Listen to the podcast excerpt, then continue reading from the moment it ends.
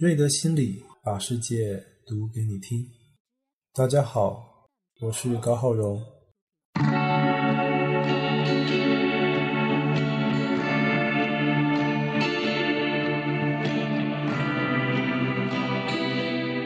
各位听众朋友好，我是高浩荣。今天我想跟各位谈一个议题，就是什么是自由。对于自由，有一个可能比较普遍的解释是。自由，它是一种选择的权利。这个诠释是不是完美呢？也许就在我们对自由的反问中，可以找到一个答案。什么样的反问？就是自由如果是一种选择，那么选择少或者没有选择，是否意味着就失去了一个人的自由呢？为什么要问这个问题？呃，我想也是从我的咨询经验中得来的。就是有的时候会发现某些来谈者，他们对自己的处境，他们会用不自由，会用被禁锢、被限制，他们什么都不能做这样的表达，来陈述他们当下痛苦的状态。可是这就点出了一个迷思：到底这个自由它是不是有程度的？因为如果我们硬是要去比，好像每个人他天生的以及现在当下拥有的自由。它是不一样的，那这自由可能就牵涉到你有多少钱，你有多少能耐，你能做多少的选择。今天我们就一起来反思这个课题。然后探讨这个课题呢，我想从一部电影来看，就是大陆导演娄烨他的一部作品，叫《推拿》。这部电影他所描述的一个群体，就是一群盲人。这群盲人共同的职业就是担任推拿师傅，看不见它本身就是一种限制，某种程度上来说也是一种不自由，并且他们人生的选择可能相对来说是不是也少了呢？那我想我们就可以从这个角度去切入。在谈这部电影之前，我先谈一下两部相关的作品，一个是西方的电影叫做《盲流感》（Blindness），盲流感是说世界流行一种传染病。得到这个病的人，他们都会失明。那女主角因为她有特殊的体质，所以别人失明，她不失明，她可以在一群盲人中保有正常人的视力。可是为了融入社会，她有时候只好隐藏她能看得见的事实，这样她才交到朋友。那这就很吊诡了。一个真正有能耐的人，他反而不能做自己，他必须要在信赖的人不会利用他的人面前。他才能够展现他自己真实的一面，去帮助这些人。另外一部作品呢，是一个日本作家的短篇小说，它内容很有趣。它是描述一个橄榄球选手受伤住院，可是因为医院方面一些登记的问题，他就被迫有一段时间要跟一群弱智者住在同一个病房。天夜里呢，橄榄球选手就发现了，那护士会帮这些弱智者打飞机。然后把它视为是工作一部分，因为弱智者也是有人权嘛，也是有性欲。橄榄球选手看觉得不对啊，这感觉把人当动物了，所以他鼓励那些弱智者要活出尊严，拒绝护士帮他们打飞机。那后来这些弱智者呢，慢慢就听他的理念，就响应他的理念。可是等到橄榄球选手他出院了，这群弱智者失去了一个意见领袖。慢慢的，一切又恢复往常。在几个夜里，护士就会帮这群弱智者打飞机。谈到这里，我想我们就得接下来进入到推拿这部电影了。就是经过前面我们所提到的这些被剥夺者，不管是盲人或是弱智者，那我们进而去思考什么是自由。罗烨他描述的这群盲人呢，那基本上我们对盲人的理解最简单的定义，可能就是盲人就是失去视力的人。只是这些失去呢，有些可能是先天的，有些可能是后天的。那无论先天后天，相较正常来说呢，他们在一定程度上都是被剥夺者。被剥夺什么呢？不只是视觉能力，也因为他们失去了视觉能力，所以他们某些生存的权利好像也被剥夺了。譬如大多数人都能看得到，看得到是正常。失去权利，某种程度上，他们被视为不正常。哎，你看这个，从正常不正常的角度来说，这个诠释就差别大了。那失去正常，意味着好像就失去了某些人该有的本质，变得不像人，而是一种独特的存在，或者是独特的生物。可是这个正常不正常是谁定义的呢？不就是那些所谓的正常人去定义的？那你说这种定义合理吗？那另外一方面呢，我们来看所谓的被剥夺。什么叫被剥夺？你被剥夺好像也可以分成两种情况，一种是部分的被剥夺，一种是完整的被剥夺。譬如当这些盲人或者某些人，他们可能部分的自由被剥夺，可是有时候部分的自由被剥夺比完整的自由被剥夺更让人痛苦。那种感觉就好像介于生与死之间，就你要么就死透了，可是你要生不生，要死不死，你躺在病床上，那可能就非常痛苦。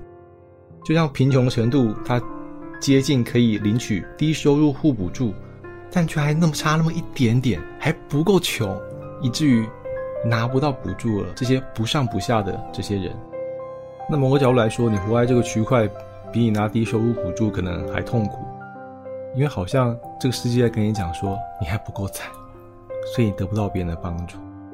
那有时候我们在看某些人，譬如某些盲人。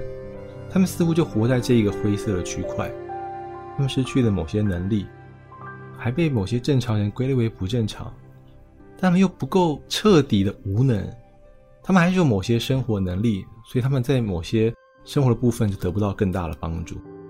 好比在这个电影中，它是一个推拿中心嘛，里面有个角色叫沙富民，沙富民等人就这些推拿师，他们都有谋生能力。日子还过得比某些可能干保洁的一些民工还强，因为他们有更好的收入。可他们的失明是无法改变的一个事实。就像电影中有另外一个角色，是一个盲人女性，她非常漂亮，可她一辈子都无法看见自己的美。她的美可能只是，譬如说沙富民用手去触摸她的脸时，所得到了一些模糊的影像。那又像另外两位盲人的角色，金烟还有太和。金烟他虽然是个盲人，但他非常勇敢的去追求爱情。可是太和他不敢接受金烟的爱情，因为他觉得婚姻是爱情之后的下个阶段，但这两个东西对他来说都太奢侈。反过来，有的时候被剥夺反而会使这些被剥夺的人更想要去证明自己。更想要通过某些能耐，去说明他们并没有那些正常人所想象的这么不正常。譬如里面有个主角叫王大夫，他虽然是个盲人，可是他深谙事理，并且他靠着自己的收入照顾全家人。尽管父母很软弱，尽管他有游手好闲的弟弟，而他的父母很显然是更注重这个身体健全、游手好闲的弟弟。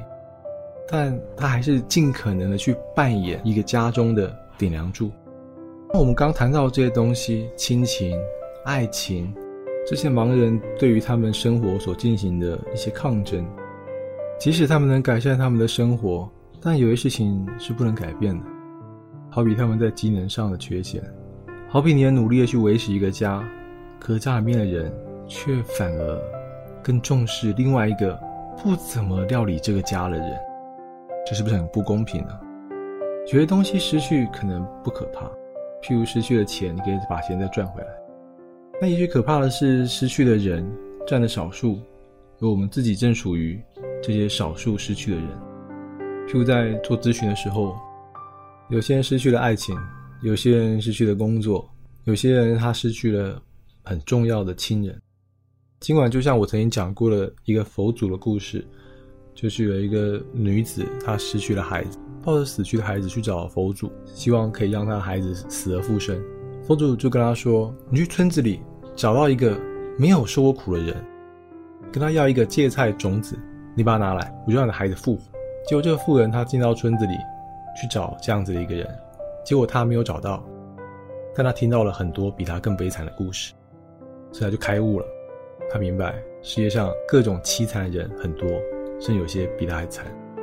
可在诉说这些故事，这本身其实也是蛮残酷的一件事情，因为这故事本身也等于在说，某些你的损失是永远不可能复原的。这是非常残酷的一个真相。就对这些盲人来说，这个失明是永恒的，而这个失明所带来的许多损失、许多生活上的不便、对希望的丧失，也是永恒。用盲人，他们用触觉去感受一个人的轮廓，用听觉去理解一个人的话语。我们都是通过听其他人讲话去理解一个人，这和盲人没有差别。可是，在触觉和听觉之外，我们就会发现，有时候我们跟盲人没什么不一样啊。因为那些说话的人，有时他们的人心是不可信，或是不可理解的。甚至有时候最可怕的，可能就是我们理解了一个人，然后看见了那个人的缺陷。然后我们也发现，原来我们自己也有这样的缺陷。好比在电影中有一个情节，在推拿院里面工作这些同事嘛，他们每个人都缴一些钱，让一个阿姨，那个阿姨当然看得见的，每天帮他们煮饭。那有人抗议，就是伙食费被阿姨坑了。但多数人对这个事实都选择沉默，因为这个事实早就是推拿院里头所有人睁一只眼闭一只眼的事实。这是一个选择。选择用部分的黑暗换取光明，就是用部分的退让去换取在生活上能得到正常人的照顾。因为终究有些事情他们自己来做是很困难的，他不得不去进行这样子的一种你说忍让也好，或者就是所谓的交换。而无论如何，我们人生中有些失去的东西是不可能回得来的。无论是不是盲人，面对这些失去回不来的东西，那我们该怎么样继续生活呢？就我们就只能透过生活中的各种交换的行为，好得到当下我们最需要的事物。那这就把失去变成是一种获得的途径。就我通过失去某些东西来换取某些东西，把被剥夺转而为一种交换的可能性，取得选择的一种正当性。那这个正当性呢，也被视为人性的一部分。就讲一个比较耸动的例子：性交易，哈。性交易在某些国家是合法，在某些国家是不合法。但这个其实就是一个交换的一个伦理议题啊。比如赞成性交易合法的人认为，用肉体换取金钱符合人性；可是反对性交易合法的人，他认为这是不是交换，这叫牺牲肉体获得金钱。他认为是一种人性的堕落。这有标准答案吗？但即使是最反对出卖灵肉的人。如果今天我面对这个从事性交易的人，他真的是生活困顿，他真的已经没有其他更多的选择了，你也不得不投予一定的同情啊。可是当你作为一个反对者，或者即使你是个支持者好了，你只能给予同情，却无法真正的伸出援手，那这个反对跟不反对又有什么意义呢？回过头我们来看推拿中这些盲人怎么看待自己的盲。至少失去视力这一点是毋庸置疑的事实。可是在这个事实之上，生活中某些东西我们不得不妥协。可这些妥协到底能不能为他们换来幸福呢？譬如在这个推拿院中有两个年轻人，一个叫张一光，一个叫小马。小马他非常的喜欢王大夫他的太太，喜欢到几乎都快要犯罪了，所以最后张一光就干脆带他去嫖妓。通过这个信上面的抒发，来帮助他恢复内心的平静。那你说这到底是帮助他回归正常生活的朋友，还是推他入坑的损友呢？有时候像我们这些不忙的人哦，我们看这些忙的人，或像一些生活安逸的人，去看那些生活困顿的人，我们到底有没有权利，因为自己在人数和能力上占了优势，而去界定一个标准？用自己的世界观去规范别人的自由呢？那么通过娄烨的这部电影，他们诉说盲人的生活，这背后指涉的，我就不只是点出我盲人生活是如何如何，我要指涉就是一个自由的课题。因为最终我们会发现，无论我们怎么给自由下定义，我们都没有办法用自己的自由去批判他人的自由。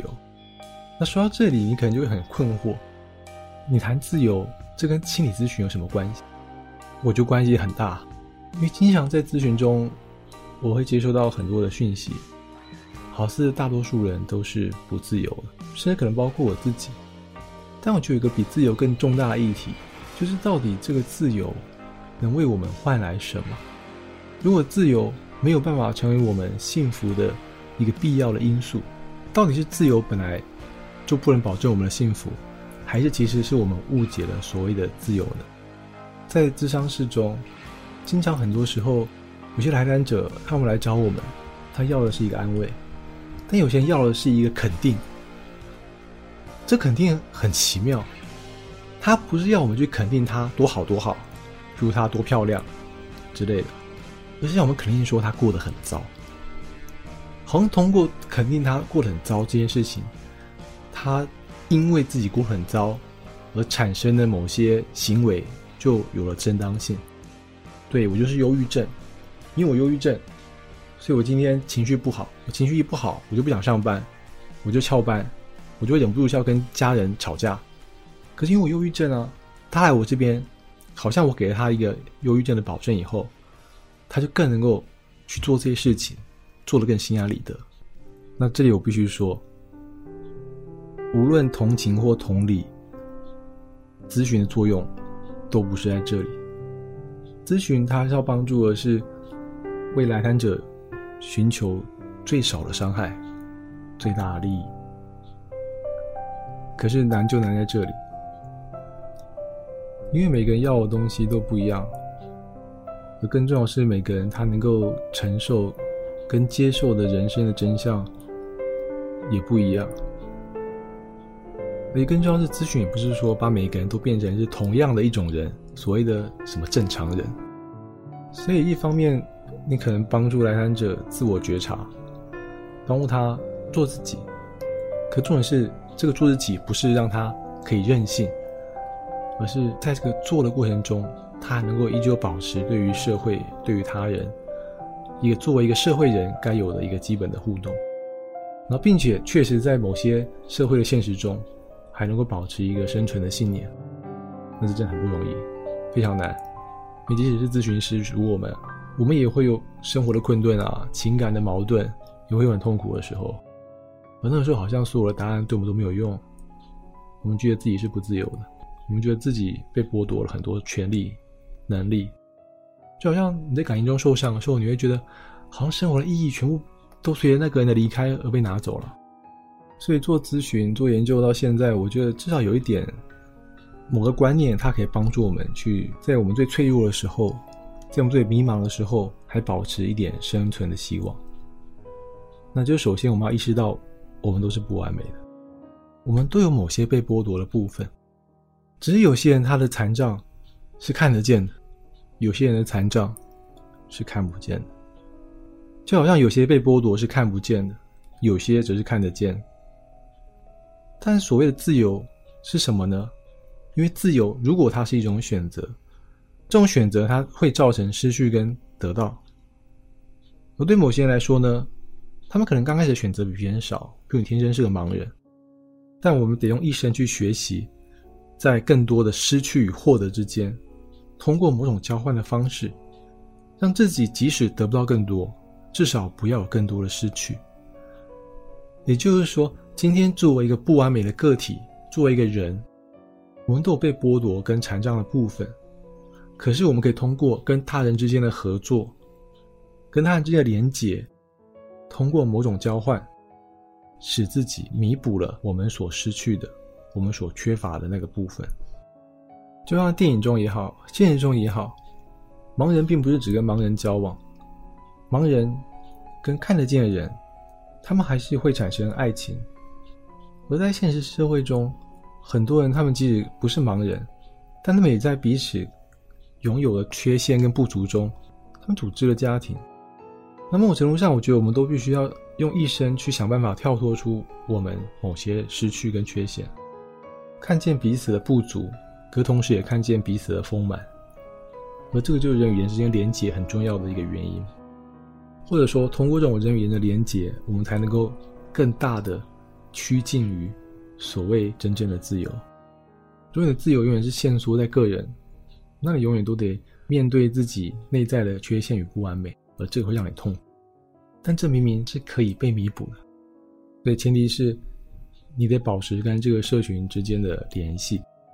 所以今天做咨询，有的时候我会觉得，我们并不是，我只是帮助眼前的这位来谈者，而是帮助他怎么去离开咨询室以后，他回到了他的社会、他的价值体系，他总有一天可以不用再依赖咨询师，而是靠他自己，靠他跟别人的连结，去获得他应该享有的自由跟幸福。最后，对今天谈到的两部电影《盲流感》和《推拿》有兴趣的朋友，推荐你们找电影来一看，一同思考自由的课题，思考到底我们活在这个世界上，有时让我们自认为自己过得悲惨，或者当我们对某些人诉诸同情的时候，或者有时我们希望别人来同情我们的时候，当我们过分的关注我们自己的缺陷的时候。我们该如何重新站起来？所以最后，如果你问我什么是自由，通过自由抵达幸福的道路该怎么走？那我想，我只能说，我们每个人都有部分的盲，也有部分的自己活在黑暗中，并且这并非只有我们如此，恐怕每个人都是如此。这个生活的现实，它也许就是自由的起点，也是通往幸福的起点。今天的节目就进行到这里。如果你对我们的节目有任何的批评指教和鼓励，请你回馈给我，我会仔细阅读、仔细思考、仔细的准备材料，然后用不管是文字或是 F N 的方式回馈给你。感谢你的收听，下次见，拜拜。